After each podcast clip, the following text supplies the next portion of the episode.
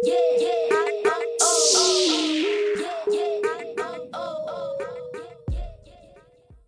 hallo, ihr seid wieder beim Buchplausch mit Natalia und Anja. Und hey, wir haben einen Gast in Sachen Verlagsleben, nämlich die Anne. Hi, hallo. Ja, wir sind heute hier zu dritt und unser Thema ist heute der Nobelpreis. Aus gegebenem Anlass, dies Jahr ganz ungewöhnlich zwei Preise, nämlich den für 2018 und für 2019. Ja, und insgesamt ist es ja alles so ein bisschen eine etwas verwirrende, etwas andere Situation, als es in den letzten Jahren war, oder? Weißt du, tatsächlich würde ich sagen, dass schon seit ein, wahrscheinlich fünf Jahren passiert das Gleiche, dass es jedes Jahr irgendeine kontroverse Diskussion gibt, rumherum um Nobelpreis. Man findet immer irgendwas Komisches und irgendwas zu beschweren. Deswegen dachten wir uns auch, dann schauen wir kurz, was ist ist dann überhaupt Nobelpreis, was damit ankommt, wie wichtig ist das für Bücherwelt und ja, besprechen vielleicht ein paar interessante Sachen dabei. Also der Nobelpreis, ähm, aber das wisst ihr ja bestimmt alle, der wird ja schon seit 1900, wird er alljährlich von der Schwedischen Akademie vergeben. Warum es den gibt? Weil Alfred Nobel, der Erfinder des Dynamits, ähm, sich zeitlebens nämlich darüber geärgert hat, dass viele seiner Entdeckungen einfach für kriegerische Zwecke eingesetzt wurden. Und deswegen hat er das zu seinem Vermächtnis gemacht, das Gute zu fördern. Ja, also es gibt ähm, ähm, da einfach insgesamt von ihm festgelegt sind äh, fünf Preise ähm, die da vergeben werden. Ähm, in seinem Testament, das ja wirklich, glaube ich, so eines der berühmtesten Testamente überhaupt ist, hat er eben festgelegt, dass die Zinsen aus seinem Vermögen, was er eben in eine Stiftung gegeben hat, dass die Zinsen dafür verwendet werden sollen, eben Personen zu ehren, die einen besonderen Nutzen für die Menschheit geschaffen haben. Dabei sollte der Betrag immer zu gleichen Teilen an äh, Medizin, Physiologie, Chemie, Physik und Literatur gegeben werden. Insofern ähm, ist es jedes Jahr spannend, die ganzen Erfindungen, die ganzen Entwicklungen, die die ganzen Forschungen, die da prämiert werden, immer zu beobachten. 1886 starb Alfred Nobel an einem Herzinfarkt und bereits vier Jahre später gab es den ersten Nobelpreis, ganz entsprechend seinem Testament. Also 1901 wurden die verliehen, aber eben ab 1900. Seit 2017 ist jeder einzelne Nobelpreis mit 9 Millionen schwedischen Kronen dotiert, also circa 870.000 Euro, ist eine Menge Geld. Damit hat die Preissumme einen realen Wert, also im realen Wert das Niveau von der ersten Preisverleihung 1901 1 erreicht. Also als der Preis nämlich ähm, mit 150.000 Kronen dotiert war, das entsprach etwa dem 20-fachen Jahresgehalt eines Universitätsprofessors. Die haben damals schon nicht so wahnsinnig viel verdient, oder? Genau, aber ich wollte immer noch so ein bisschen was Kontroverses dazu bringen. Ah, ja. Genau, äh, ich denke jetzt, wenn du das gesagt hast, übrigens mit dem Testament, dass eigentlich vielleicht ist es auch in Natur von Nobelpreis so ein bisschen kontrovers zu sein, weil nämlich in diesem Testament steht ganz unklar, besonders in Bezug zu Literaturpreisen, wofür bekommt man eigentlich Nobelpreis? In dem Sinne, da steht, in, also die Formulierung ist nicht so ganz klar, dass es irgendwie idealer Literaturwerke, die das verdienen, aber was genau ist ein idealer Literaturwerk? Also halt da haben wir keine weitere Hinweise von Nobel, was genau, welche Bücher für ihn waren oder für uns alle ideal. Und natürlich dadurch entstehen immer ganz viele Fragen. Wer, was und warum? Ja, das stimmt natürlich. Ähm, bevor wir uns aber jetzt tatsächlich mal, also gerade vor diesem Hintergrund, die letzten fünf Jahre mal angucken, wer da eigentlich so alles den Nobelpreis gekriegt hat. Viele wissen es wahrscheinlich eh, die Namen sind ja in aller Munde, aber wir haben gedacht, wir geben noch mal einen kleinen Überblick. Vielleicht einfach noch so ein paar Fakten zum Nobelpreis. Also bisher ist der Preis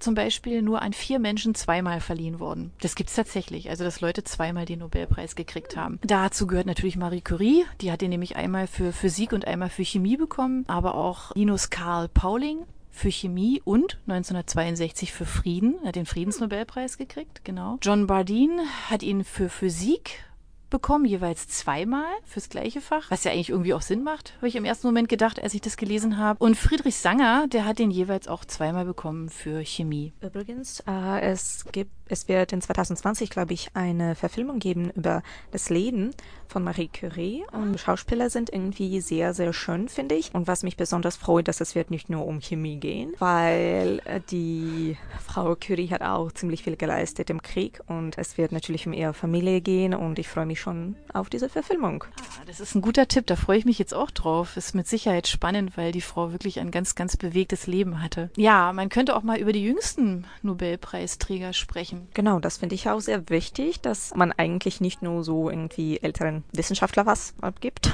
Und ich glaube, die jüngste Nobelpreisträgerin ist tatsächlich die Malala, die wir alle kennen, auch im Bücherwelt äh, weil sie, weil sie mehrere Bücher geschrieben hat. Und ich glaube, dass äh, sie hat Frieden-Nobelpreis erhalten. Was gibt's noch? Es gibt aber nicht. Jahre 17 Jahre. Das genau, das ist. Sie war 17 Jahre alt. 17. Das Wichtigste habe ich vergessen. Toll. genau, ist unglaublich. Sie ist aber nicht alleine. Der gewisse William Lawrence Bragg hat mit 25 Jahren einen Nobelpreis erhalten. Andere, die jüngsten Nobelpreisträger, die waren beide 31. Und es geht um Werner Heisenberg und Zhong Dao Li mit 31. Ein Nobelpreis finde ich es auch schon eigentlich ein super Ereignis. Das stimmt, das stimmt. Jeder von uns hat ja auch was schon von Mahatma Gandhi gehört, oder? Der indische Widerstandskämpfer, der führte 1947 mit seinen Anhängern nämlich die friedliche Lösung Indiens vom britischen Empire herbei und hat dafür den Friedensnobelpreis bekommen. Da er aber nach dieser Einigung oder nach dieser Lösung, die er gefunden hatte, ähm, wurde er ein Jahr später erschossen. Das heißt, der hat diesen ähm, Friedensnobelpreis ähm, nicht erhalten können, weil der nämlich nur an Lebende vergeben wird und nicht an Verstorbene. Also insofern hat der den dann gar nicht, gar nicht bekommen können. Wir haben über die Jüngsten gesprochen.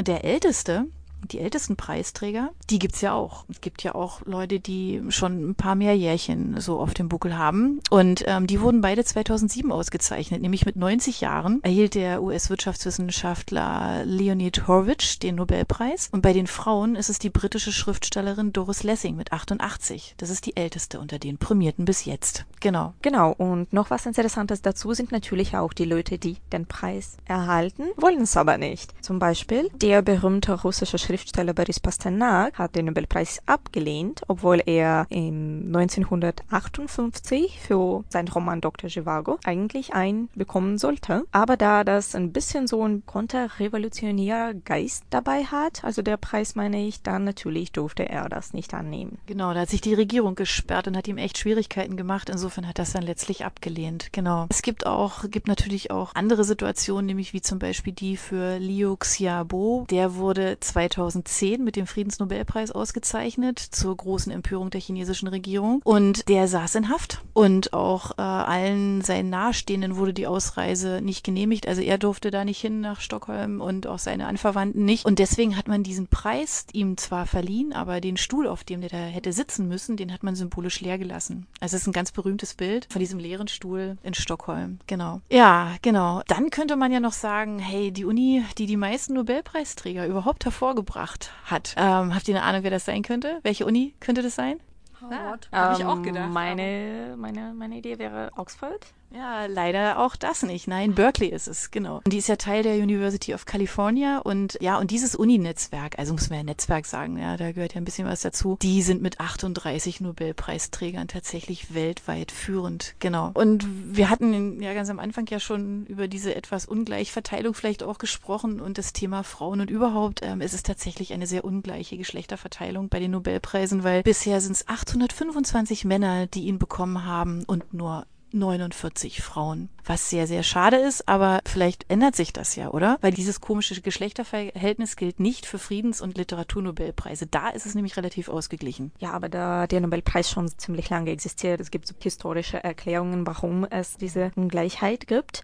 Und wir geben uns noch Mühe, ja, wir holen noch nach. Auf jeden Fall, auf jeden Fall. Genau, aber jetzt sind wir mal wieder bei den Literaturnobelpreisen, weil wir schließlich über Bücher sprechen. Es gibt da eine ganz nette Seite, da sind alle Nobelpreisträger seit 1901 aufgelistet. Die heißt schlicht und ergreifend www.literaturnobelpreis.com. Also da findet ihr alle mit den entsprechenden Links ähm, zu den Online-Portalen, wo ihr auch die Bücher zum Beispiel nachordern könnt. Und wir haben uns jetzt einfach mal auf die letzten fünf Jahre einfach mal gestürzt und haben geguckt, wer hatten den da eigentlich gekriegt. Und die erste, die wir uns da einfach mal ein bisschen näher angeguckt haben, ist die Svetlana Alexievich, die aus Weißrussland kommt. Die hat 2015 hat die den Nobelpreis, äh, den Literaturnobelpreis bekommen mit äh, 67 Jahren. Und die wurde ausgezeichnet, ähm, weil sie dem Leiden und dem Mut in unserer Zeit ein Denkmal setzt. So hieß es in der Begründungsrede ähm, dazu. Das aktuelle Buch von ihr heißt Tschernobyl, eine Chronik der Zukunft. Und das ist so generell so ein bisschen eben ihr Thema, wie man jetzt ja eben an dem Zitat auch gehört hat. Sie nimmt sich wirklich Katastrophen auf dieser Welt an, die einfach zentrale Ereignisse in Leben werden und Leben halt einfach ganz, ganz stark ähm, beeinflussen. Bei Tschernobyl haben wir alle ein Bild im Auge, vor Augen Augen, was da passiert ist und was es bedeutet. Und sie hat ähm, sich mit ganz vielen Betroffenen unterhalten, mit kranken, sterbenden Soldaten, mit Witwen der Liquidatoren, mit Müttern und Kindern, ähm, hat ganz eindringliche Porträts geschaffen und auch Monologe bearbeitet, wenn die Menschen halt einfach viel zu erzählen hatten und ähm, hat es halt einfach, ähm, wie gesagt, alles zusammengestellt. Da berichtet über Menschen, die ihre Zukunft auf Toten begründet haben. Und das ist ein ganz bewegendes Buch und das ist so beispielhaft für alle Bücher eigentlich, die sie, die sie bisher so geschrieben hat, sie sind alle so. Das ist zu Svetlana. Ich würde sagen, ich konnte nur ein Buch pro Jahr vielleicht von Alexejewitsch lesen, obwohl ich echt das toll finde, dass sie als Journalistin auch so eine gründliche Recherche führt. Aber die Bücher, also wie Annie schon gesagt hat, die Themen sind nicht einfach, die Sprache dann auch. Also man muss schon sowas aushalten und deswegen nicht mehr als ein Buch pro Jahr. Ah. Da gibt's ja noch ein paar. Da würden mir jetzt auch gerade ein paar einfallen, die es eben nicht so einfach machen. Also Bob Dylan hat uns das 2016 tatsächlich ein bisschen einfacher gemacht. Das war nämlich eine kleine Situation, dass ein Musiker den äh, Literaturnobelpreis bekommt. Und alles drumherum ist, ich weiß jetzt nicht, ob das typisch Dylan ist, aber es ist auf jeden Fall alles anders in diesem Jahr gewesen, als man es sonst von Literaturnobelpreisverleihungen bekommt, äh, mitbekommt. Also der hat nämlich allein schon mal mit drei Monaten Verspätung erstmal diesen Preis überhaupt entgegengenommen. Dann hat er, glaube ich, fünf Tage bevor diese Frist abgelaufen ist, hat er seine Vorlesung dazu gehalten und in dieser Vorlesung dann auch noch ähm, Zitate verwendet, die aus so einem Schüler, so einem amerikanischen Schülerportal stammen, wo es diese Zusammenfassung der großen Werke gibt. Also was ähm, unsere Kinder alle lieben, ja, so, ah, wie kriege ich jetzt schnell die Zusammenfassung von, keine Ahnung, Wilhelm Tell, Shakespeare, irgendwas. So ein Portal gibt es eben in Amerika auch und da hat er sich tatsächlich ganze Zeilen geklaut. Das ist ein großer Skandal.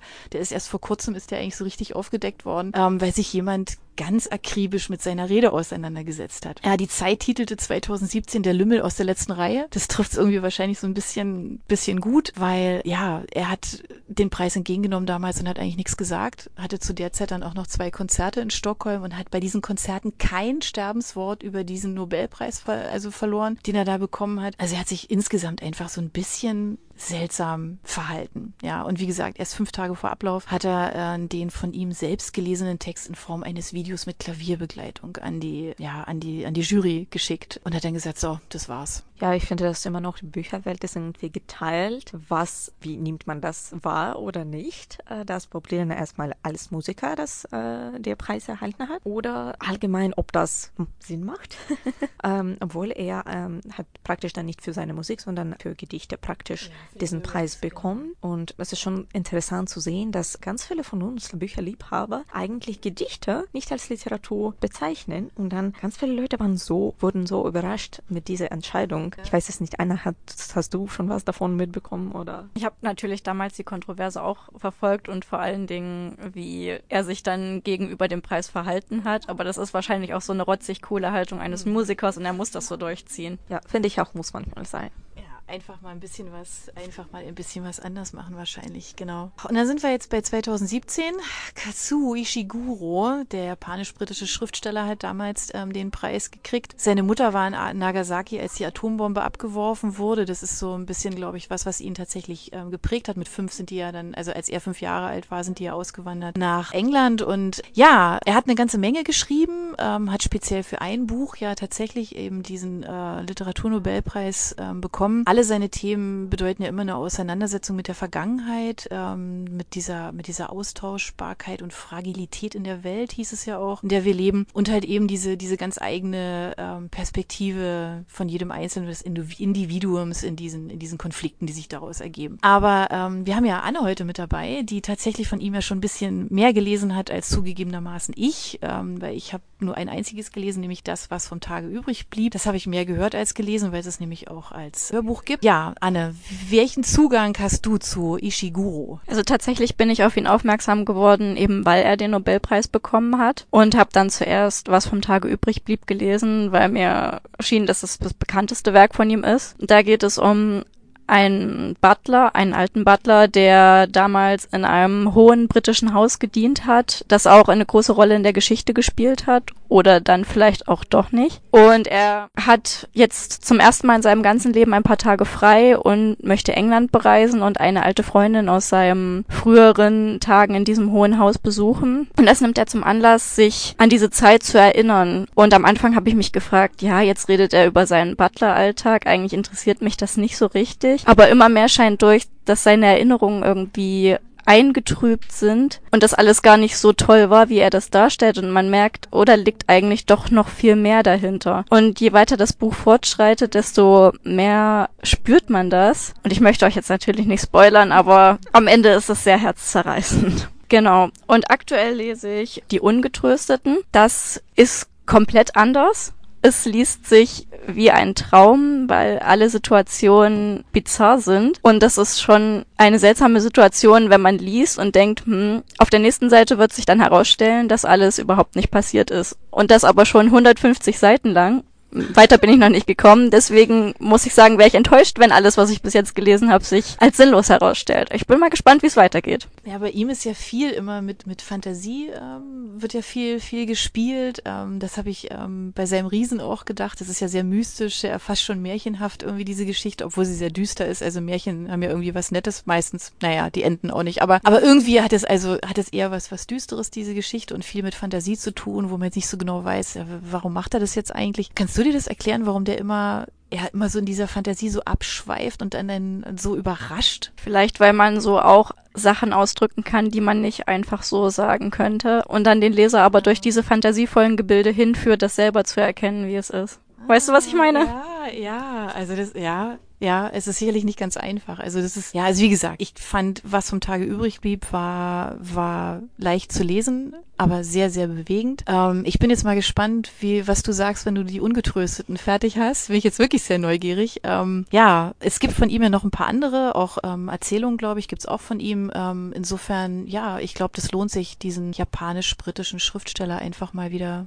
zu entdecken auch. Vor allem jetzt mit dem neuen Buch, genau. Ja, und damit sind wir dann jetzt eigentlich schon im aktuellen. Also für, jetzt wurden ja zwei Nobelpreise auf einen Schlag verliehen. Für letztes Jahr, für dieses Jahr. Einmal an Peter Handke und einmal an Olga Tokarczuk. Ich möchte eher so allgemein eine Frage stellen, ob das so notwendig war eigentlich. Also jede Entscheidung von Nobel Committee wird interessanter und interessanter, muss ich sagen. Das Problem war, dass in 2018 wegen einem Skandal, im, es hat was mit äh, der MeToo-Bewegung zu tun, haben sie kein keinen Literaturpreis verliehen, weil es einfach wirklich unschöne Situation war und noch jetzt trotz diesem, diesem Skandal noch weitermachen wäre echt schwierig gewesen, genau. Ähm, dann dafür haben sie sich aber trotzdem entschieden in 2019 für 2018, was ich, also ich weiß nicht, war das so notwendig? Also wir machen nichts in 2018, aber dann trotzdem machen das ein Jahr später, weil uns alles egal ist, oder? Weiß ich nicht. Da gibt es auch unterschiedliche Meinungen zu dieser Entscheidung. Aber ansonsten haben wir dann zwei Gewinner. Für 2018 wäre dann das Olga Tokarczuk gewesen, die polnische Schriftstellerin, die davor noch einige literarische Preise schon bekommen hat. Und äh, ihre Werke sind in mehrere Sprachen übersetzt, unter anderem Englisch, Russisch und Deutsch. Und da haben wir, glaube ich, so ein bisschen unterschiedliche Meinungen mit Anja,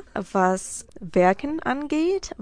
Ähm, obwohl ich muss sagen, ich habe nur ein Buch gelesen auf Englisch. Vielleicht liegt das auch an Übersetzung. Und ich fand das einfach fantastisch. Nicht so fantastisch wie Kazuo Ishiguro. Ich muss hier zugeben, auch der ist mein absoluter Lieblingsenglischer Autor. Aber bei Olga Tokarczuk fand ich das auch sehr interessant. Vor allem, weil vielleicht Thematik ist ein bisschen so östlicher. Mhm. ähm, und äh, genau, dann 2019 hat der Peter Handke aus Österreich einen Nobelpreis bekommen. Anne, hast du was dazu? Zu sagen. Hast du schon was davon gelesen? Muss ich ehrlich gestehen, habe leider noch gar nichts davon gelesen. Also ich gebe ehrlich zu, ich habe auch von beiden äh, noch nichts gelesen. Ich glaube, das aktuelle, ähm, das gerade auf Deutsch erschienen ist von der ähm, Tokarczuk, die Jakobsbücher ist tatsächlich was, was ja jetzt gerade im Augenblick in aller Munde ist. Ähm, da werde ich auf jeden Fall mal reinlesen und mal gucken, ob mir die, die Schreibart gefällt. Ich weiß nicht, wie ihr das macht. Ich mache das immer so bei Büchern, dass ich mir die in die Hand nehme und ich lese einfach mal rein. Und wenn mir das gefällt, was ich da lese, also einfach der Schreibstil, die Art, dann greife ich häufig zu.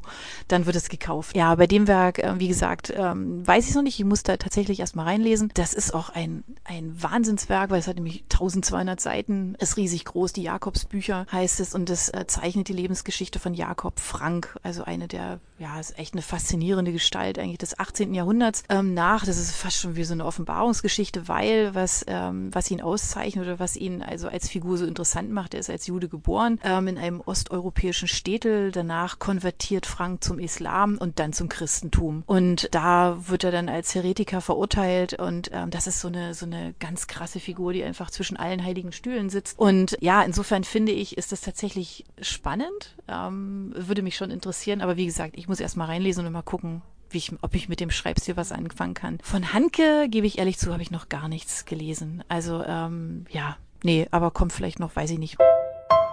Heute, ich weiß auch, äh, dass du ein anderen Preisträgerbuch gelesen hast. Wir haben so ein bisschen kurz vor unserem Podcast drüber gesprochen. Äh, und es geht nämlich um Costa, Debütroman Gewinner von 2017, glaube ich. Es geht um äh, Ich, Eleanor Oliphant von Gail Hanneman. Und ich wollte auch deine Meinung dazu haben. Ja, das habe ich tatsächlich erst vor kurzem gehört. Und das Buch hat mich ziemlich überrascht, weil vom Cover her hätte ich mir eher eine leichte Geschichte erwartet, aber das war es dann doch nicht. Ähm, man erfährt eben das Schicksal von Eleanor Oliphant, was alles andere als einfach ist, was ihr am Anfang noch gar nicht so klar ist, weil sie ihr Leben einfach schon immer so einsam und abgeschieden gelebt hat und auf einmal passieren ein paar Dinge, die ihren Ablauf, den sie sich so eingetaktet hat, stören. Und dann merkt sie erstmal, da gibt's noch so viel mehr. Und das, davon ist sie so überfordert und sie will sich dem dann aber stellen und das Buch handelt eigentlich davon, wie sie quasi sich ihr Leben zurückerobert. Und es gibt noch einige überraschende Wendungen, die ich am Anfang nicht erwartet hätte, also kann ich es auf jeden Fall empfehlen.